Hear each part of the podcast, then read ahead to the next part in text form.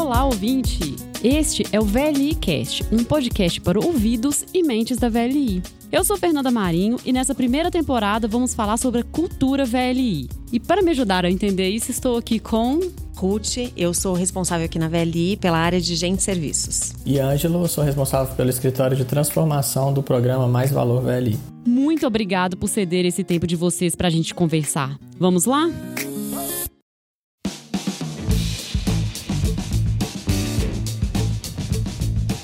Começa esse bate-papo com a poderosa citação: Suas ações falam tão alto que não consigo ouvir o que você diz. Para vocês, o que significa essa frase? Essa frase, ela move essa organização. E eu vou chamá-la de clique. Como é que você dá coerência dentro de uma companhia para realmente as pessoas verem que o que você fala é exatamente o que você faz? Para contextualizar, eu vou trazer um pouquinho da história da VLI para mostrar que é uma jornada muito grande, mas que a gente tem uma grande intenção de fazer essa transformação.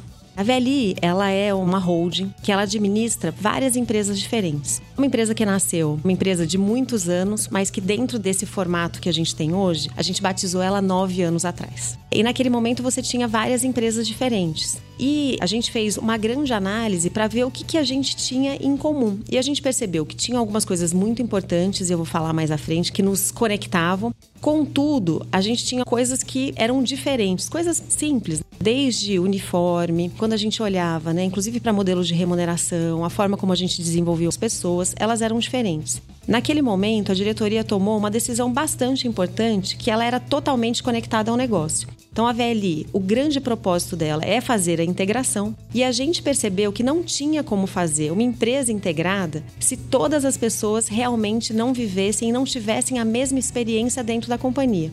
Daí começa um grande trabalho que a gente chama de cultura. Sim. E esse trabalho de cultura é um trabalho de muito longo prazo quando a gente fala né, sobre resiliência, sobre gerenciar a cultura, eu acho que é o que faz a diferença dentro das empresas. Naquele primeiro momento, a gente criou uma coisa que a gente falava que a cultura ela tinha três grandes pilares. Um primeiro pilar, que é o pilar de liderança, a gente acreditava né, que uma liderança ela modela a cultura organizacional que o modelo de remuneração ela pode o quê? Direcionar e acelerar uma nova cultura proposta. E que o sistema de gestão, ele pode o quê? Sustentar um modelo de cultura, porque independentemente de que lugar você esteja do Brasil, se você for em Biá ou Paulínia, o modelo da companhia ele seria exatamente da mesma forma. E aí a gente começou a traçar o que seria a cultura VLI. E aí o que aconteceu? De novo, uma decisão de grupo. A gente trouxe um grupo super bacana, chama Walk and the Talk, e eles vieram aqui para a companhia. E foi muito legal. O que, que eles fizeram? Um grande diagnóstico para entender como que a cultura era vivida dentro dessa organização. Fizeram o que a gente chama de escuta, que são os Fox Group.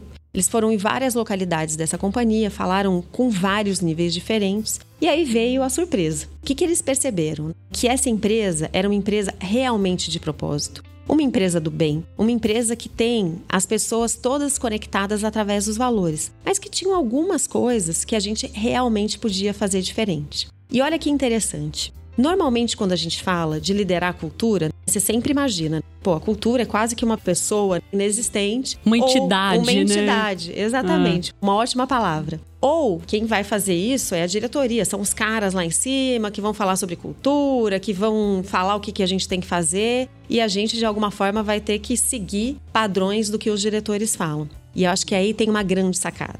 Quando a gente fez esse trabalho com a Walking the Talk, eles trazem, a partir da metodologia, que não é desse jeito. Os diretores, eles dão o caminho, e o caminho a gente já tinha falado, que era transformar a logística do Brasil. Mas o como fazer isso, os diretores serviram como aconselhadores, vamos falar assim, desse processo. Certo. E o Ângelo, que está aqui comigo, teve a chance de construir esse novo blueprint, essa nova visão de como é que a gente vai fazer essa transformação de cultura. Como a gente participou lá atrás, descrição dos valores, a criação dos valores nascendo daquilo que a gente sente, daquilo que a gente realmente acredita. De novo, a gente foi convidado a participar de mais uma definição que foi essa revisão, ou, ou, pelo menos chamaria de uma redefinição daquilo que a gente quer ser dali para frente. Como é que a gente monta de novo? A criação de um grupo multidisciplinar com várias pessoas de diferentes áreas da companhia fez com que a gente repensasse desde as nossas crenças, aquilo que eram paradigmas dentro da companhia que acabavam delineando certos comportamentos do nosso dia a dia, fez com que a gente refletisse sobre elas para exatamente desconstruir estas crenças, reconstruir novas crenças que moldariam os comportamentos que a gente gostaria de ter para o futuro, ou seja, aqueles comportamentos que eram interessantes que a gente direcionasse para construir a velhice que a gente queria ali para frente. Foi um trabalho de, acho que mais de um ano até, né? A gente fez várias reuniões em diferentes locais, com diferentes dinâmicas. E a todo momento o time da Walk the Talk vinha buscando com a gente e delineando o que muitas vezes a gente não sabia o que dizer, mas a gente sentia aquilo, mas eles conseguiam pôr palavras Sim. e pôr as frases com que a gente gostaria de dizer. E daí surgiu todo um blueprint, que é o nome que a gente dá hoje para essa ferramenta que compõe ali todos os comportamentos, as crenças e todas as iniciativas que a gente precisaria tomar dali para frente para que aquilo virasse verdade em algum momento. O blueprint é tipo um esquema que você tem desenhado ali numa construção de uma casa ou construção de uma obra qualquer. Isso. O blueprint é aquele papel que tem ali desenhado as linhas principais. Mais ou menos esse papel da cultura. Esse mapa, né? Esse Como se fosse mapa. um mapa de trabalho boa, aí. Boa. É isso aí. Dentro desse conceito da Walking the Talk, ela tem três princípios diferentes: sistemas, comportamentos e símbolos. Eles falam, tô até com a frase aqui, eu acho que vale a pena eu ler. A cultura é gerada a partir de mensagens não verbais recebidas pelas pessoas a respeito do que é valorizado dentro dessa companhia. Volta naquela frase que você falou lá atrás, que o que a gente faz fala. Suas ações falam tão alto que não consigo ouvir o que você diz. Exatamente. E aí, de um jeito bem assertivo, significa que o sistema, comportamento e símbolos, eles têm que estar totalmente alinhados com o que você faz para as pessoas realmente conseguirem te sentir, para te seguirem. A partir daí, a gente foi tomando várias decisões para o quê? Fortalecer essa cultura que a gente colocou escrita dentro de um papel. Se você pega, se você decide que essa empresa é uma empresa que a gente quer dar autonomia, como é que eu reconheço o líder quando ele tem autonomia Algumas vezes, a maior parte das vezes, esse líder com grande autonomia, ele vai o quê? Acertar e vai na direção certa. Mas em alguns momentos, talvez o que ele propôs não vai dar certo. Como é que você acolhe o que não dá certo com o mesmo senso de quando dá certo? Tem um exemplo recente que eu tive com o meu time. A gente estava fazendo uma avaliação de um projeto e a gente cometeu uma falha de interpretação nesse determinado projeto. E isso eu fiquei muito bravo, fui para casa, não comentei nada com o time e fiquei refletindo. Antes da discussão de cultura, eu iria sentar com esse time e reclamar, falar que aquilo não poderia acontecer mais, que aquilo era um absurdo, tal, tal. À noite, quando eu fui repensar essa discussão, eu falei, pô, não, não é isso que a gente quer para nossa cultura. O que a gente quer, como é que a gente vai aprender com esse erro para que ele não aconteça de novo e crescer com isso. Então, minha conversa, ao refletir sobre isso, talvez se eu tivesse agido no momento onde a gente descobriu o tema, talvez eu não teria essa mesma reação. Mas ao pensar e refletir que era esse o que a gente estava buscando como um novo comportamento dentro da companhia, foi um momento de falar, pô, vamos chegar lá. Eu me planejei para isso, né? Falei, olha, vamos, vamos sentar aqui, vamos refletir o que aconteceu descreve para mim aonde que você errou na interpretação, em que momento foi o erro. Foi bem legal que foi uma. É como se fosse você desdobrar e conseguir identificar onde foi o problema e simplesmente ficar tentando achar culpados ou isso. Outro dia, eu estava aqui na VLI e uma estagiária falou uma coisa muito legal que me tocou. Ela falou o seguinte: a cultura começa a partir de agora todo mundo faz parte desse movimento de cultura. E acho que eu tenho duas coisas muito legais, né, que também a gente aprendeu com o Walk the Talk. O primeiro, que a gente fala que é a cultura acima da linha. O que, que significa isso? Primeiro, que a cultura é de todo mundo. Uma cultura acima da linha é que você traz para o pessoal.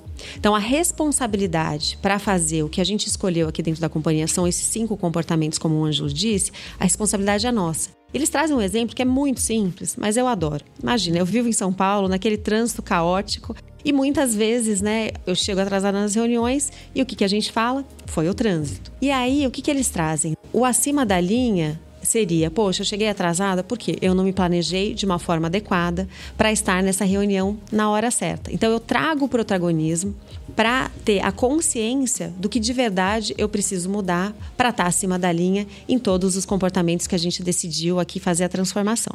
Uma outra coisa também que eles falam que é muito legal, que normalmente a gente fala, poxa, uma nação, uma empresa Precisa mudar todo mundo para a gente estar tá lá do outro lado e ter uma cultura transformada. Acho que eles trazem uma boa notícia. Eles falam o seguinte: que a gente precisa de 35% das pessoas dentro de uma organização vivendo esses novos comportamentos para a gente conseguir fazer uma mudança. Então, isso me trouxe até um alívio, né? De saber que, claro, que se você não completou a jornada completa, mas esses 35% têm um poder incrível de fazer essa transformação. Mas muito bom a gente ter consciência que não existe uma transformação em um ano, dois anos, três anos. Essa transformação ela é longa, porque mudar o nosso jeito de ser, mudar os nossos comportamentos, eles demoram. Então, num primeiro momento, você fala, poxa, tenho simpatia por isso. Mas até você trazer esse novo comportamento e viver de uma forma real, trazendo ele para sua rotina, vai demorar um pouco mais.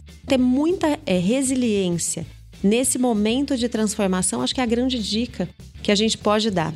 Não desista, porque de verdade, ter uma cultura muito sedimentada, voltada para fazer o bem, demora. Mas fazer essa jornada juntos, eu acho que é o que faz a grande diferença. Você está falando disso, né, dos 35%, e é legal a gente ver também que a transformação não necessariamente assim é um ponto no espaço. Então, daqui a um ano, de repente, no, dia seguinte, nós vamos acordar, todo mundo da empresa vai acordar diferente. Estará transformado. É, né? estará transformado, né? Dá um clique está transformado. Não, é um caminhar mesmo, uma jornada. Eu gostei dessa palavra. É uma jornada que um dia se acorda um pouco diferente do outro. E isso é legal também quando você consegue trazer essa fala que condiz com a sua ação. Então, você está trazendo uma ação e uma fala, você inspira as pessoas. E acho que a gente vem aprendendo nesses últimos meses, Ângelo pode me ajudar aqui. Quando a gente olha hoje para esse blueprint, a gente fala que é transformar a cultura. E acho que hoje eu já vejo de um jeito um pouco diferente. Eu vejo que a gente vive numa cultura em evolução. E que dentro dessa evolução que a gente tem hoje dentro da VLI, a gente precisa passar por cinco comportamentos. Mas não significa que é transformar, né? Sair de um ponto e fazer um 180 e olhar diferente. Ao contrário, a gente tem muita honra pelo que a gente construiu até agora, mas a gente tem a certeza que a gente precisa evoluir. A gente sim vai sair de um ponto, vai para o outro, vai caminhar e vai para o outro. Vai ter cultura 1.0, 2.0, 3.0, 4.0, enfim, quantos números forem necessários para a gente não perder, aí sim, o trem.